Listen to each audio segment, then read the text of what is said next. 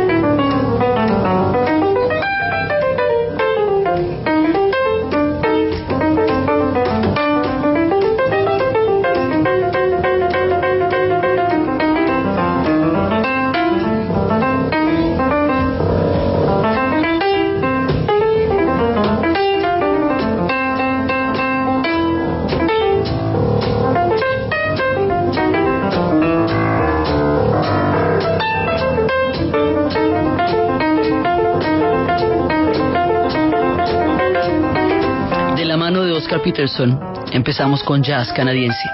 La vez pasada estábamos viendo la participación de Canadá en las dos guerras mundiales y cómo eso fue lo que le costó ser parte del imperio británico. Y parte, decimos colonia, porque inclusive cuando se firmó la paz de Alemania, la rendición, pues de, de, la que se están cumpliendo 70 años, cuando se cumplió eso, cuando se firmó esa paz, ni siquiera invitaron al Canadá, que había muerto igual, que porque era una potencia media. Entonces quería que medio murieron o cómo hacemos. O sea, cuando usted pelea en una guerra, usted muere en una guerra, no medio muere para que lo traten de potencia media. Eso les dio a ellos mucha bronca y por eso cuando el bloqueo de Berlín mandaron cordiales saludos y éxitos, estuvieron en Corea, en guerras olvidadas y ya después se reserva el derecho, a Vietnam no van. Entonces, resulta que hay un momento en que Canadá empieza una primera fase de industrialización que es a comienzos del siglo XX y esa primera fase empieza a dar una sensación de nostalgia, una sensación de tiempos idos, porque como eran estas historias de granjas agrícolas enormes, tierras ilimitadas, trabajo duro, pero fronteras muy grandes para, para colonizar, esto ya son ciudades industriales que como habíamos visto la vez pasada son ciudades industriales insalubres, malucas, hacinadas, y hay como una nostalgia de, de un tiempo idílico, de un Canadá, eh, un rural lleno de paisajes y de belleza. Pues resulta que ahí ellos empiezan a narrarse empieza a salir la literatura canadiense, la pintura canadiense, eh, y esto empieza a ser la creación de un fenómeno que para ellos va a ser muy importante y muy fuerte, y para llegar a resolverlo van a tener que caminar bastante, y es el fenómeno de la identidad canadiense. Porque, a ver, entre franceses, entre ingleses, entre First Nations, entre colonia, o sea, eso, el revuelto es grande como para llegar usted a sacar la síntesis de un solo país. Y en eso también un poco se nos asemejan porque el tema de nuestra identidad entre lo regional, entre lo nacional, entre la fuerza de las regiones también es un proceso que está en construcción. Canadá empieza a construir su identidad. Y al construir su identidad Canadá, esto empieza por pintarse y eso empieza por eh, escribirse. Entonces hay, por un lado, en 1913, hay una, hay, hay una primera pieza eh, una primera pieza que se llama Madame Chapdelaine y es una son eh, descripciones de una pequeña congregación en la iglesia de Pernimboca y dice que empiezan a narrar como un poquito antes en la iglesia por los bancos de la iglesia de Pernimboca eh, cuando estaba todo cubierto de nieve y la superficie estaba eh, se, se veía como en pequeñas bandas planas de nieve la nieve va cayendo sobre los campos y el, el sol de abril es todavía un sol que no tiene ninguna ningún poder de calentamiento. Apenas en grises las nubes. Acuérdense que los inviernos de Canadá son muy bravos.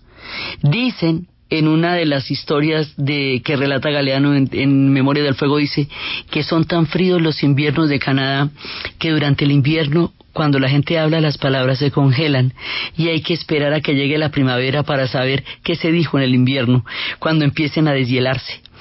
Entonces, pues por supuesto sus descripciones campestres y son siempre descripciones del invierno y habla de esa de esa nieve universal y habla de la iglesia de madera, esas iglesias de madera que se ven por los caminos, ese esos bosques que se ven con una así brumosos y que están tan cerca de las amenazas como que como que se sienten amenazadas por estas épocas que están llegando en donde la existencia se va a volver más dura pero van pasando como todos esos lugares y, las, y las costumbres y la manera como la gente se saluda y la forma como se van encontrando.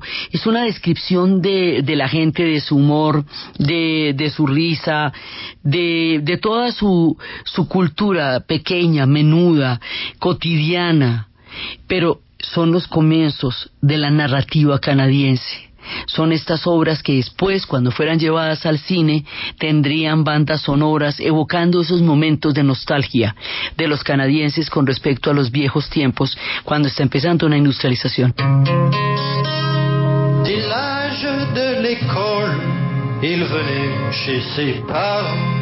Cet hiver, il eut leur parole de l'épouser au printemps.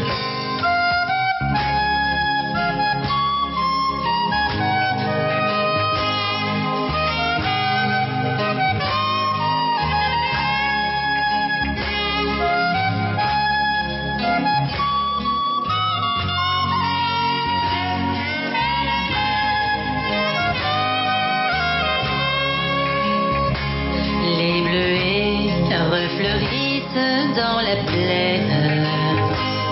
Et voici que les bois ont reverdi pour les noces de Marie Chapdelaine. Elle épouse aujourd'hui son promis dans le cœur de l'église paroissiale. Le soleil fait des bouquets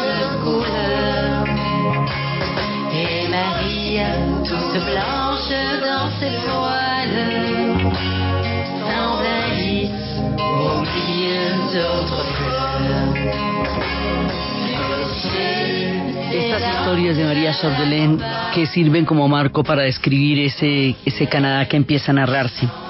También hay historias de que se llaman Sunshine Sketch of a Little Town, que es como una especie de, de sketch eh, en, el, en, el, en el sol de un pequeño pueblo. Y dicen que, mm, hablando de, la, de, de allí, del, del hogar, de los, del, del hostal de Mr. De Mr. Smith, dicen que cuando, yo no sé si ustedes conocen Mariposa, pero si no, se refiere a un pequeño pueblo, si ustedes no conocen Mariposa, pero ustedes llegan a Canadá y la ven, habrán visto casi todo el Canadá. Probablemente ya hayan estado en casi todos los pueblos porque es que hay más de una docena de pueblos de estos. Son estos pueblos que penden de la en, el, en el ocaso que están así como colgados alrededor de los lagos, que están en, la, en, en los pies de las colinas, donde se han hecho pequeños pueblos, donde están junto a, a, a las aguas y a los arroyos. Acuérdense que Canadá es agua venteada.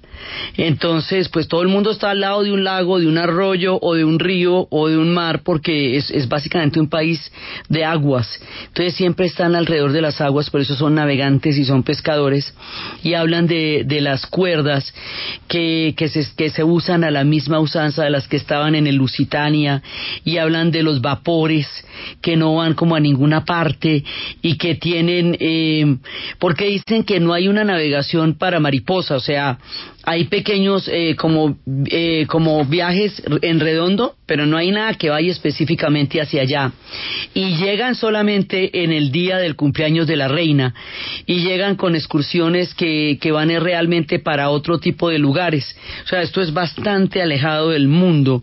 Es un punto de la geografía donde el lago se llama Wisanoti y hay un río que está corriendo alrededor que es el Osawipi y están allá en Mariposa eh, en la calle Misinaba y en la y allá precisamente en el en, en el condado de Misinaba County.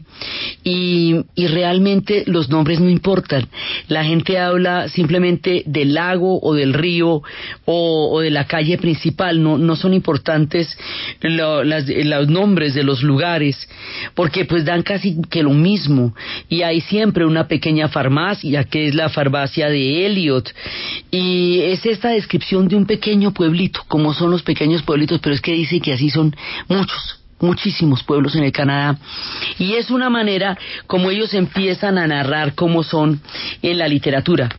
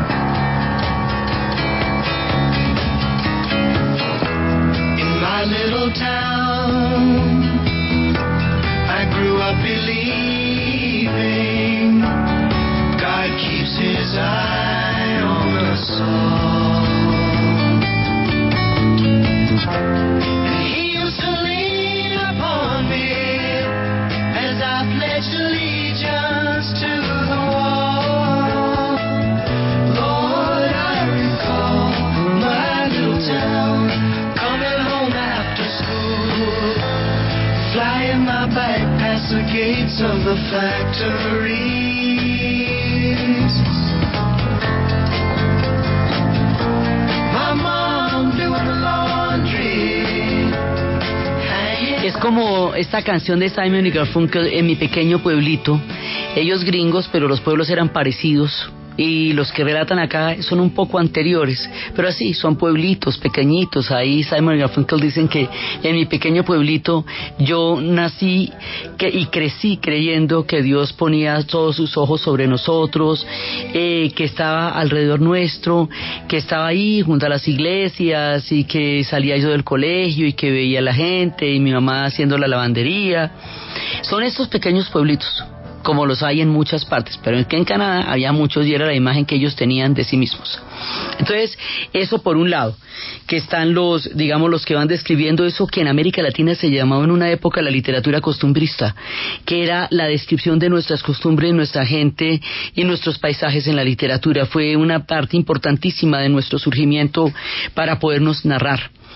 Entonces, también surgen los pintores, no solamente en la literatura y hay un grupo que se llama el Grupo de los Siete. Ese eran un grupo de pintores eh, canadienses que van a estar en de 1919. Realmente empiezan en 1917 y empiezan eh, después de que murieron, después de que se murió Tom Thompson y, y también estaba Emily Carr. Emily Carr es muy importante, estaba asociada también al grupo de los siete, pero no van a ser miembros oficiales. El grupo de los siete se volvieron famosos por ser los primeros paisajistas.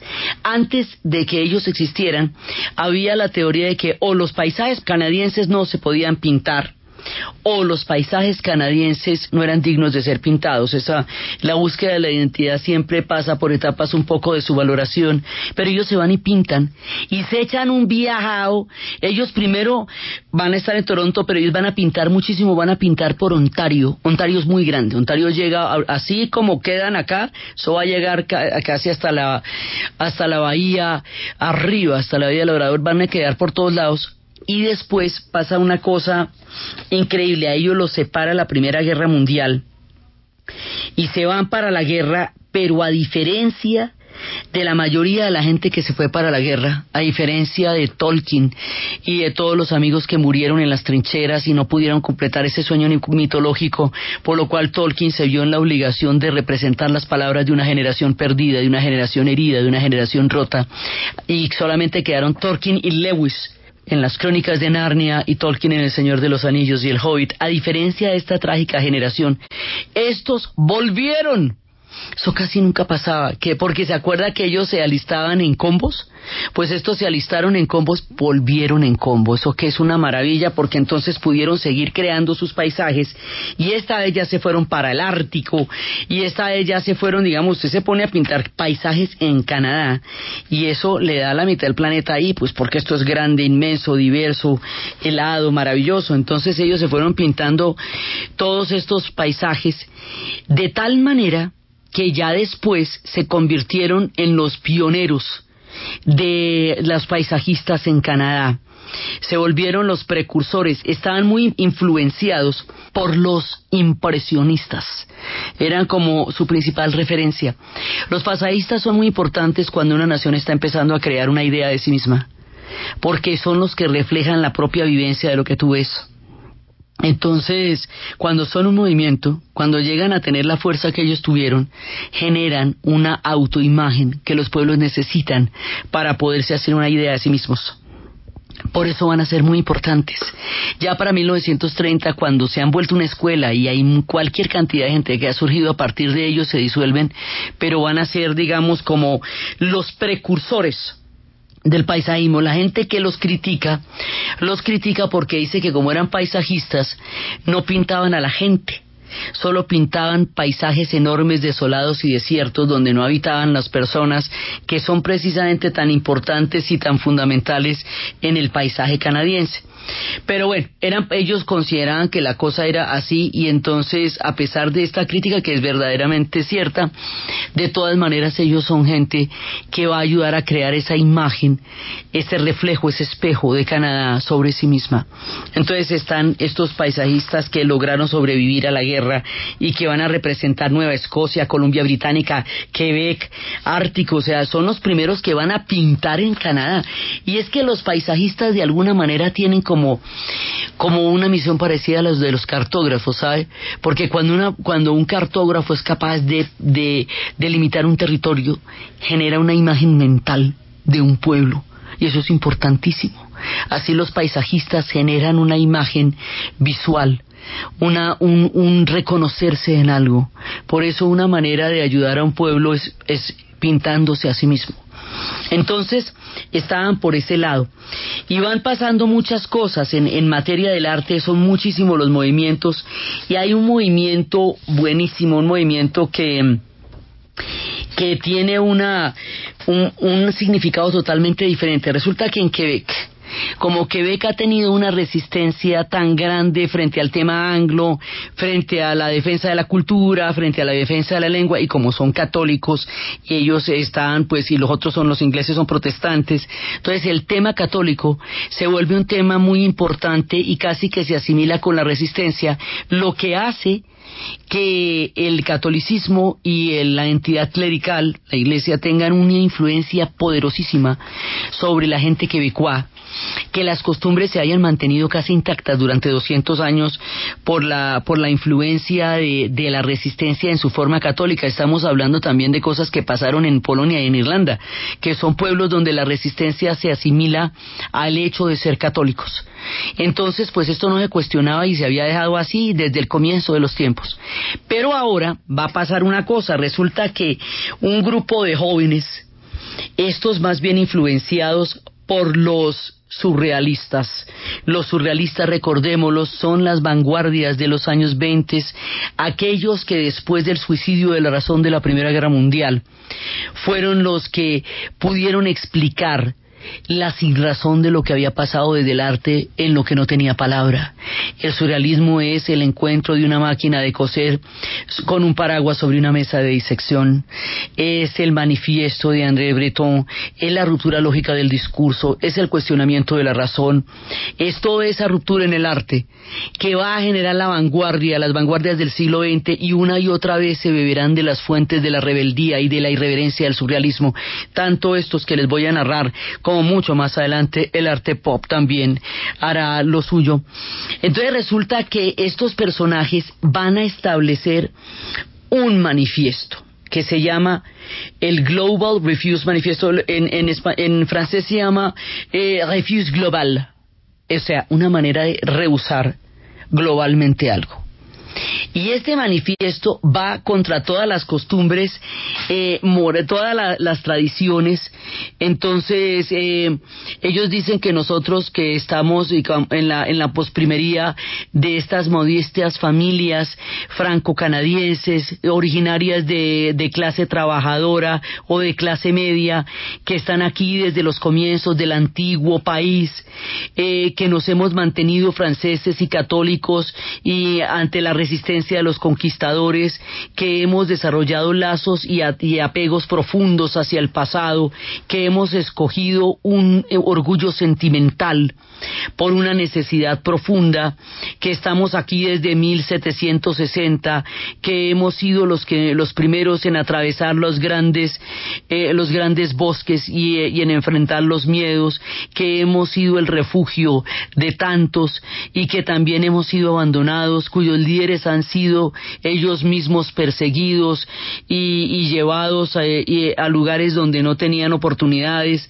Nosotros de estos pueblos pequeños, bajo el refugio de los clérigos, que nos manteníamos totalmente reposados en la fe, en el conocimiento y en la verdad como un valor nacional, nosotros que quedamos excluidos del, del progreso universal, que quedamos excluidos de todo eso, entonces hace toda una copia de la tradición.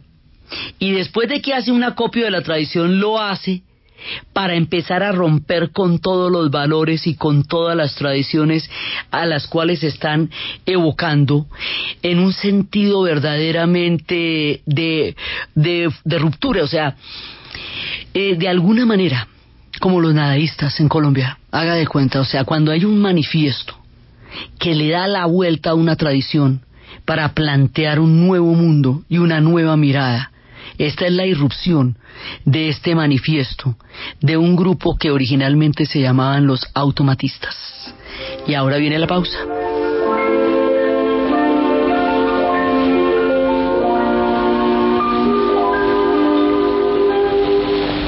La mer qu'on va danser le long des golfes clairs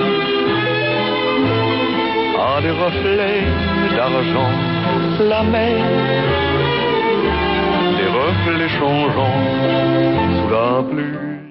Usando las tarjetas oficiales de nuestra selección, podrás obtener tu camiseta original. Bancolombia, el banco oficial de nuestra selección, presenta la hora en Caracol Radio. 11 de la mañana, 33 minutos. Empieza el partido y durante un par de horas los vecinos se convierten en familias. Todos los acentos los sentimos propios y somos capaces de ver un amigo en cualquier colombiano. Porque cuando juega nuestra selección, todos cabemos en la misma cancha y unidos es posible un mejor país. Bancolombia, el banco oficial de nuestra selección. Descubre más en www.unpaisenunacancha.com. Vigilada Superintendencia Financiera de Colombia. Última hora Deportiva Caracol. 75 minutos en el fútbol de Inglaterra, Chelsea y Liverpool empatan uno por uno. Y en Colombia, en la fecha 19, 75 minutos, ¿qué está pasando en el Atanasio Girardot? Gilberto Arenas. Está ganando entonces el equipo Atlético Nacional un gol por cero. Anotación de Jonathan Copete. 75 minutos. Intenta Independiente Santa Fe. Ya vamos a retornar al estadio Atanasio Girardot para que Gilberto Arenas nos haga el resumen de lo que va hasta el momento en el compromiso. Ahora sí, don Gilberto Arenas. Aquí estamos siempre, siempre atentos, Jair. Atención que estamos sobre el minuto 31 del segundo tiempo y está ganando Atlético Nacional en este choque de trenes. La máquina verde le gana al Expreso Rojo y con esa victoria, el gol de pecho de Jonathan Copete está clasificando al cuadro Atlético Nacional que ya alcanza 33 puntos. Está reaccionando en los últimos segundos el equipo cardenal que se quiso refugiar un poco en gran parte del partido, pero que tuvo la posibilidad nacional de abrir por los costados y buscar ese gol que logra precisamente Jonathan Copete. Se presentaron cambios en el Nacional, abandonaron Alejandro Bernal, ingresó Gilberto García, Jonathan Copete del gol para que ingresara Jefferson Duque. En Santa Fe se ha ido del terreno de juego Luis Carlos Arias lesionado, ingresó Juan Daniel Roa, abandonó Luis Manuel Seijas el ingreso de Darío Rodríguez y el ingreso de Luis Páez para reemplazar a Miguel Borja. 32 minutos aquí en el Atanasio Girardot en el segundo tiempo. Nos quedó la sensación que el árbitro se equivoca al no sancionar una pena máxima también en el segundo tiempo al conjunto Santa Fe. La falta penal de Orlando Berrío sobre Juan David Roa que no fue sancionada. Más información en www.caracol.com.co y en Twitter, arroba caracoldeportes. Apetifor, producto natural. Apetifor mejora tu apetito. Apetifor mejora el apetito en niños y adultos. Calidad Natural Freshly. En productos naturales la primera opción. En Caracol Radio. Son las 11 de la mañana y 36 minutos. ¿Punto naturista? Gracias. Tiene Digestar Jalea con acción laxante, suave, blanda y placentera de Laboratorios Natural Freshly. Sí, señora. Tenemos la línea Natural Freshly. Digestar Cápsulas Forte y Digestar Fibra. Para otras afecciones, Apetifor, Venas Full, Gasof y Finacid. Y Freshly Pausia cápsulas y Fibofor Fibra con probióticos. Naturalmente. Natural Freshly. Tratamientos científicos con productos naturales. En productos naturales, la primera opción. Con el sello del Instituto Farmacológico Botánico. En la Fundación Universitaria Juan de Castellanos somos una familia en donde te diviertes, aprendes valores, haces amigos, investigas, emprendes y estudias lo que tú quieres. Carrera 11, número 1144 en Tunja. PBX 742-2944. www.jdc.edu.co. Fundación Universitaria Juan de Castellanos. Tu familia en Tunja. ¿Y usted cómo durmió anoche? Comodísimo. Colchones comodísimos para dormir profundamente. Camisas y pantalones Monarca tienen nuevos conceptos y evolución plena que actualizan la moda. Colecciones con el sello de la creatividad, distinción y calidad en todas sus prendas. Luce como tú quieras. Sport, clásico, elegante. Camisas y pantalones Monarca visten a Colombia desde Ibagué. Pídelas en tiendas de moda. Oiga, ¿usted sabe que es bueno para tos? Para esa tos, mijito, dejar de fumar. Ay, este sí es. Porque tú tienes tu espacio, respeta el de los demás. No dañes a los que amas, el humo es solo tuyo. Un mensaje de Caracol Social. En la Fundación Universitaria Juan de Castellanos somos una familia en donde te diviertes, aprendes valores, haces amigos, investigas, emprendes y estudias lo que tú quieres. Carrera 11, número 1144 en Tunja. PBX 742-2944. www.jdc.edu.co. Fundación Universitaria Juan de Castellanos. Tu familia en Tunja. ¿Y usted cómo durmió anoche? Comodísimo. Colchones comodísimos para dormir profundamente. Servientrega, logística oficial de la Selección Colombia, presenta la hora en Caracol Radio. En Caracol Radio. Son las 11 de la mañana y 38 minutos. Madre. Por ti moveré el mundo si hace falta. El mundo se mueve cuando entregas lo mejor que tienes. El mundo se mueve cuando entregamos vidas, sueños, amores, ilusiones y esperanzas. Servientrega turística oficial de la Selección Colombia. Vigilado Supertransporte.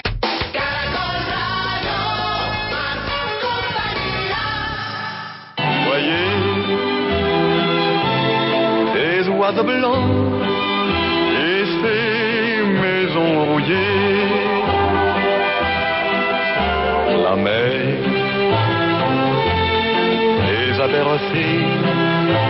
le long des golfes clairs et d'une chanson d'amour la mer a bercé mon cœur pour la vie. Después de hacer todo este, digamos, como este canto a la narrativa tradicional, empiezan a decir que esos valores empezaron a, a resquebrajarse y que se empezaron a resquebrajar en Europa mismo, que ya eran memorias rotas, que ya no tenían ese espíritu, que los clérigos habían dejado de ser eh, las personas que realmente acompañaban el corazón de la gente, que las revoluciones y las guerras empezaron a romper el hechizo, que el bloqueo mental, eh, los, los cracks irreparables empezaron a establecerse grietas en las antiguas fortalezas del pensamiento y de la cultura, que empezaron a haber rivalidades políticas y empezaron las rebeliones. Y resulta que aquí, es un manifiesto bastante largo, pero la idea es que este manifiesto se va a considerar los precursores de uno de los fenómenos más sorprendentes en la cultura canadiense, que en los años 60 se llamará la Revolución Silenciosa. Pero eso se los voy a contar en el otro capítulo, cuando estemos en los años 60 y en la contracultura canadiense y lleguen esas oleadas de hippies huyendo de la guerra del Vietnam. Y bueno, son chismes para el próximo programa, porque este es un programa en dos etapas sobre cómo la cultura canadiense les cambia el coco a ellos y los hace, eh, los hace el país de la tolerancia que hoy son. Esto va poco a poco. Entonces, por un lado está eso, por otro lado, digamos, es una época de una explosión de, de, narrativas, de diferentes maneras de mirarse. Hay otro personaje que va a narrar una cosa que es importantísima. En 1917 hubo una explosión en Halifax, cuando dos, eh, dos acorazados chocaron, casi acaban con la mitad del pueblo. O sea, eso fue una cosa tan absolutamente impresionante que los canadienses que no habían vivido de cerca, por lo menos la población civil, los horrores de la guerra, pues estaban los muchachos en el frente que se fueron para allá, pero, pero, pero no habían vivido los horrores de la guerra. Entonces, cuando llega a pasar esto, se dan cuenta, pueden dimensionar, mire, si esto le pasa a un pueblo con dos, eh, dos buques de guerra que se estrellen, Imagínense lo que debieron haber vivido en la guerra. Esto se hace en 1944, pero, eh, pero el hecho de poder traer esta memoria es muy importante porque ellos empiezan a pensar seriamente qué tienen que ver ellos con todas las guerras en las que se meten. O sea, digamos como, y, y bueno, ¿yo qué tengo que ver con esto? O sea, yo, ¿en dónde me voy a meter yo con esto? Esto es el, se llama Barometer Rising y lo hace Hook McLennan. Aquí hay un montón de gente que es súper importante, sí, en el, entre los automatistas está Paul Emile Bardot, está, hay una cantidad de, de, grandes figuras que están acá, inclusive los automatistas llegaron a hablar de una anarquía resplandeciente, o sea, eran los rebeldes, eh, como también fueron en su momento los Beat en los años 50, o sea, corresponden a esta, eh, estas generaciones de ruptura que, que hacen que avancen de todas maneras los pueblos a través de una relectura de cosas que se habían anclado ya en tradiciones pasadas. Entonces, por un lado, pues están los, los, los automatistas, pero por el otro lado está eh, esta narración respecto de, del estrellón de Halifax. Este tipo era niño cuando pasó y lo cuenta como un testigo de eso y es una manera de decirles pilas con las guerras porque las guerras pues no son chéveres, o sea, no mire lo que puede pasar, porque eso fue como como una herida en la memoria colectiva que les quedó a ellos, esa ese estrellón de Halifax. Entonces empiezan a aparecer todos estos personajes. Y al mismo tiempo, bueno, también hay, hay otro texto que es el de Bonnet de Ocasión, que es un, tiene un poema que se llama Identidad claramente identidad. O sea, todo esto es para construir la identidad canadiense, porque de eso se trata. Pero se hace a través del paisaje, a través de la literatura, a través de la poesía, a través de todo eso. Y hoy por hoy, eh, ciudades como por ejemplo Vancouver, son ciudades donde la poesía y la literatura tienen una gran importancia y hay encuentros de poesía, clubes de poesía, libreros, la figura del librero que comenta los libros que vende, antiguas librerías que estaban ahí desde la época del hipismo, digamos, esto le va a dar un tono intelectual a Canadá que está de un extremo al otro y que se puede ver en ese gusto por la literatura y por los nuevos autores y también por el origen de su paisajismo, cimenta en ellos una, una forma de identidad eh, artística que va a ser muy importante en la formación de la imagen de este pueblo. Por otro lado, Resulta que después de la Segunda Guerra Mundial, una de las cosas que tienen los canadienses es la capacidad de rectificar rápidamente los errores que cometen. Entonces, después de la Segunda Guerra Mundial viene una época de prosperidad enorme porque los Estados Unidos se convierte en la primera sociedad industrial avanzada del planeta, es decir, la primera sociedad que es capaz de satisfacer las necesidades básicas de la mayoría de su población, por un lado, y porque los Estados Unidos, como no, la guerra no fue en Estados Unidos, Estados Unidos no se gasta 15 años reconstruyendo como si le tocó a Europa, o, o los costos de la Unión Soviética, que de los 50 millones de personas que murieron en la Segunda Guerra Mundial, 27 millones fueron soviéticos, son países los que ellos enterraron. No, aquí no fue, la guerra no fue ni en Estados Unidos ni en Canadá, ellos fueron y pelearon allá, pero la guerra no fue acá. Lo que hace que ellos no tengan que gastarse una generación entera reconstruyendo todo lo que tumbaron. En una guerra, todo lo que se cae, hay que volverlo a construir todo lo que una guerra destruya lo tienen que volver a construir después. Entonces es una es un doble trabajo. Entonces resulta que eso hace que haya una pujanza industrial muy grande en Estados Unidos y en Canadá y los Estados Unidos van a hacer unas grandes inversiones en Canadá por la cantidad de recursos que tienen los canadienses y viene la prosperidad y viene el billete a la lata y arrancan de ser pueblos pobres con una industrialización precaria a convertirse en pueblos opulentos porque empiezan a desarrollar, acuérdese que el hecho de que las guerras no hayan sido en Estados Unidos y en Canadá hace que ellos no hayan tenido una economía de guerra, quiere decir que ellos sí apoyaron la guerra, pero el resto de la economía siguió funcionando. No es el caso de Europa. En Europa toda la economía se fue para el esfuerzo bélico y, no, no se hace nada más, solamente se está en guerra.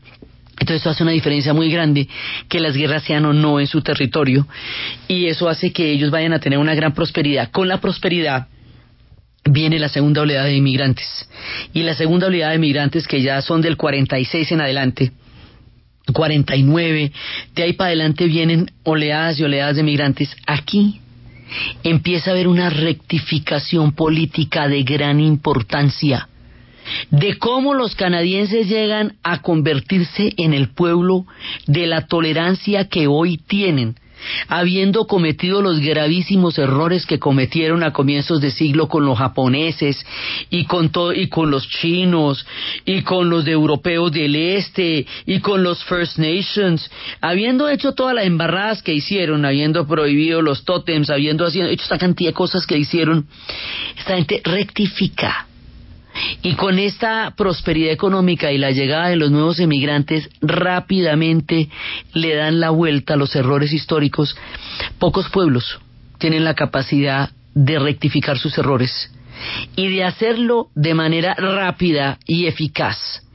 Es así como después del nazismo y del holocausto y de todo lo que llegó a pasar y cuando el mundo contempla atónito el horror de los campos de concentración y hasta dónde la intolerancia, la xenofobia, el racismo, las teorías distorsionadas y degradadas de las razas superiores han sido capaces de destruir al mundo hasta llevarlo al extremo mismo de la sinrazón entonces se, devuelven y dicen, le restauran todos los derechos a los japoneses rápidamente los sacan de los campos de confinamiento, les restauran sus derechos, plena ciudadanía y les piden perdón. Y empiezan a restaurarle derechos a todos los demás pueblos a los que sistemáticamente se los violaron, a todos los pueblos que persiguieron, a todos, a todos los pueblos que cuya entrada les negaron, a todos los pueblos a los que ellos discriminaron, a todos aquellos a los que le grabaron todo este montón de impuestos. Este es un proceso, digamos, gradual porque el acta a las comunidades de las First Nations solamente hasta 1951 les quitan la prohibición de hacer tótems en la Columbia Británica.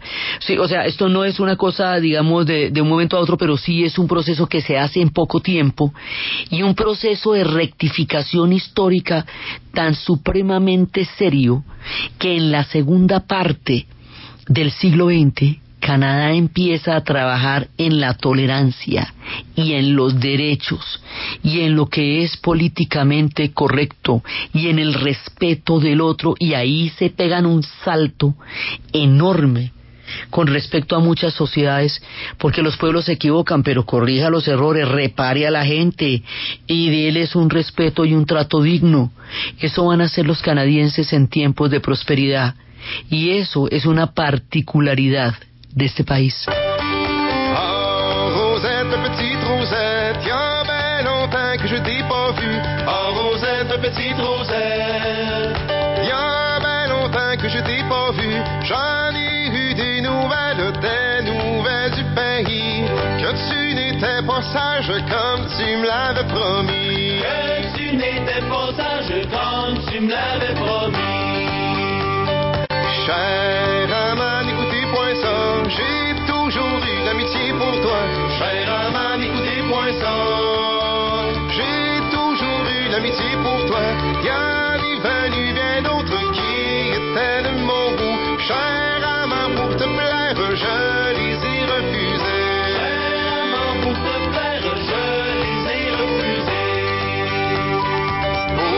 1952 llega la televisión y la televisión llega como un proyecto estatal y le meten todo el billete a la televisión y empiezan a invertir en la sociedad y empiezan a invertir en la cultura.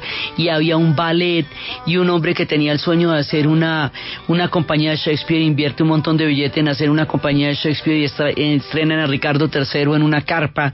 Y había un ballet que era un pequeño ballet y le van a meter toda la ficha y ese ballet se va a llamar el Ballet Real de Winnipeg que lo habían fundado desde el 39 pero pues tenía un poquito de apoyo y ahora lo van a lo van a fundar de una manera espléndida. Van a invertir en educación, van a invertir un billete gigantesco en educación, van a entender que la educación es el desarrollo de un país, que un país para ser sostenible en el largo plazo tiene que tener una inversión en educación muy seria pero muy seria en todo, en niveles académicos, en maestros, en estudiantes, en, calidad académica, en las universidades. Tiene que ser eh, de una manera en la que la gente se sienta bien paga, bien tratada. O sea, saben, que el secreto del desarrollo de un país está en la educación. Si usted lo ve, todos los pueblos que se desarrollaron en algún momento entendieron esto. Lo entendieron los franceses en la época de Napoleón con el bachillerato, lo entendieron en Estados Unidos. El desarrollo está ligado a entender la importancia de la educación como una clave fundamental para desarrollar un pueblo y lo entienden los canadienses claritico. Entonces, empiezan a trabajar en la cultura seriamente.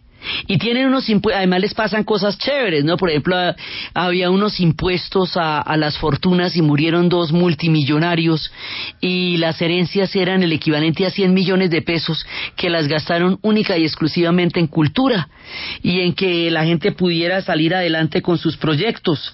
Entonces, la posguerra les trae a ellos una nueva mirada que desde la prosperidad les hace ver que hay que invertir en toda la creación de un mundo cultural en el Canadá.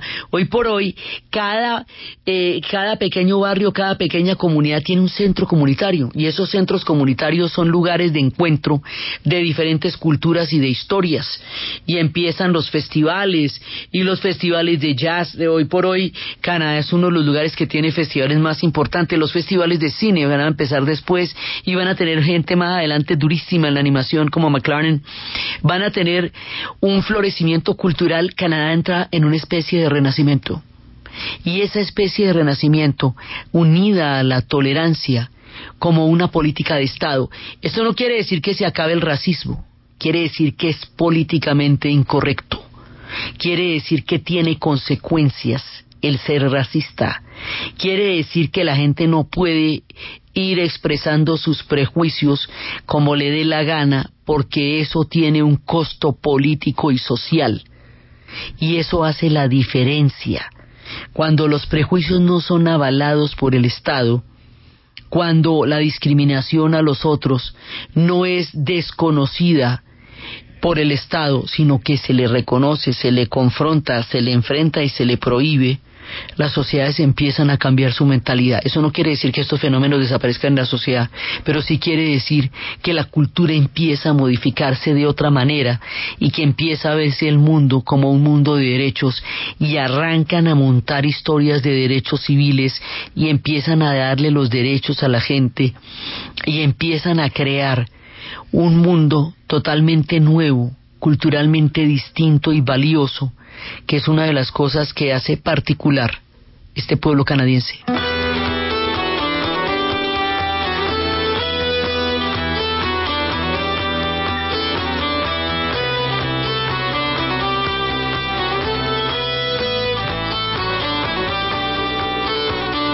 On va vous chanter chansons de métier, joueurs de tour et tournant. On va vous chanter chansons de métier.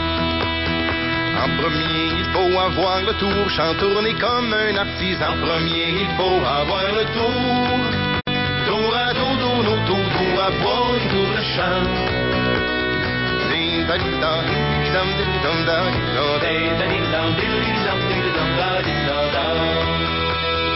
Et fixer les bouches de bois franc au cœur de tant de belles années. Et fixer les bouches de bois franc.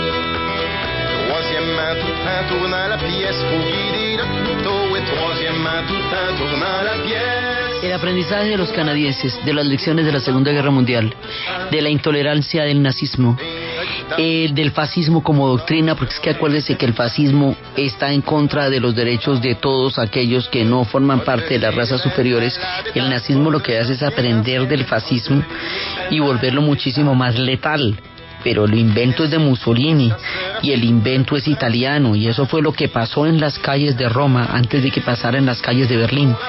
Cuando el resultado final de estas doctrinas lleva al mundo a la guerra mundial, a la segunda, el conflicto más terrible que el planeta haya recordado en todas las épocas, y fuera de eso, al holocausto, el horror de los horrores, entonces se dan cuenta que es que es por los prejuicios, por la discriminación, por el desconocimiento del otro que se llega a esos niveles de barbarie y de brutalidad. Y que hay que coger la cosa es desde, desde lo más pequeño desde la discriminación al otro antes de que eso se vuelva una, una marea y una situación en la cual legitimen los maltratos, los abusos y las humillaciones a todas las demás personas por su raza, por su nacionalidad, por su procedencia, más adelante por su opción sexual. Canadá tendrá uno de los reglamentos más amplios en temas de derechos de la población LGTB eh, del mundo. O sea, esto se va ampliando y ampliando y ampliando cada vez más. Y es una cosa que va paralela la inversión en cultura y en educación y en ballet y en teatro y en arte y en becas, junto con las leyes que van haciendo más incluyente a la sociedad canadiense, cada vez más incluyente y eso les va a abrir la cabeza y les va a permitir entrar en un estado de, eh, de apertura conceptual y cultural que más adelantico, cuando llegue el hipismo, cuando llegue la influencia de Hayashpuri, del verano del amor, cuando lleguen todos los hippies procedentes de los Estados Unidos huyendo del reclutamiento a Vietnam, Canadá no va a tener extradición, no la tiene con Estados Unidos. Entonces, muchísima gente más adelante, cuando llegue la guerra del Vietnam y vayan a ser reclutados para ir a Vietnam, eh, van, a, van a empezar a, a huir de, de en comuna hacia el Canadá. Y allá van a traer todo ese legado que viene de una mirada utópica del mundo con un nuevo sistema de valores de la revolución de Acuario, sí, de la era de lo que se llamaba todo la, la era de Acuario, todo esto que va a transformar tanto la mentalidad de la época va a influir en el Canadá no solamente por la oleada de pelados que llegaron huyendo del reclutamiento a Vietnam, sino por la apertura mental que el Canadá mismo tenía en ese proceso en el que se metieron después de la posguerra. O sea, cuando Canadá decide abrir su mente y ser incluyente, ser democrática, tener eh, una política de respeto con todo el mundo, está en capacidad de entender los influjos de lo que está pasando en Estados Unidos y del movimiento hippie. Y es ahí cuando se va a dar la revolución silenciosa y cuando van a surgir los grandes músicos como Leonard Cohen y como Johnny Mitchell y como Neil Young. Y cuando ellos se van a meter, mejor dicho, en la jugada y en la superpomada. Por eso es que decimos que es cuando los canadienses empiezan a chéverizar y se empiezan a poner muy bacanos, porque son épocas eh, florecidas de una sociedad que está entendiendo las lecciones de la guerra. Eso no es poca cosa. Europa hoy día está volviendo a soplar en los vientos de la intolerancia como si a los 70 años de la Segunda Guerra Mundial no se hubieran aprendido las lecciones de que ese es un camino que lleva a horrores estas xenofobias, estas imágenes de la gente ahogándose en el Mediterráneo nos hacen sentir que las lecciones que se deben haber aprendido se están olvidando. Los canadienses rectifican, los canadienses recorrigen sus rumbos históricos, los canadienses aprenden, aprenden de su historia y son capaces de modificarla y de crear nuevas mentalidades y nuevas culturas. Eso hace a un pueblo grande, eso solo lo hace grande la manera como esta gente se va a meter en el hipismo, la revolución silenciosa, la llegada de todos ellos, el hipismo en Vancouver, la recuperación de las culturas que habían sido discriminadas por todas esas actas de la primera etapa y cómo vuelven los tótems y cómo vuelven todos esos mundos que habían sido excluidos y todo lo que le va a pasar en Canadá en la década de los años 60 es lo que vamos a ver en el siguiente programa. Entonces, desde los espacios de la literatura, de los pintores, del grupo de los siete, de los automatistas, de aquellos precursores de la revolución silenciosa, de los paisajistas, de los narradores de los pequeños pueblos, de un pueblo forjando su propia identidad, encontrándose a sí mismo, entendiendo la historia, rectificando sus errores y siendo capaz de abrirse a la inclusión y a la tolerancia en un mundo en el que están dispuestos a participar de una manera diferente en la narración de Ana Uribe. En la producción Jessy Rodríguez y para ustedes, feliz fin de semana.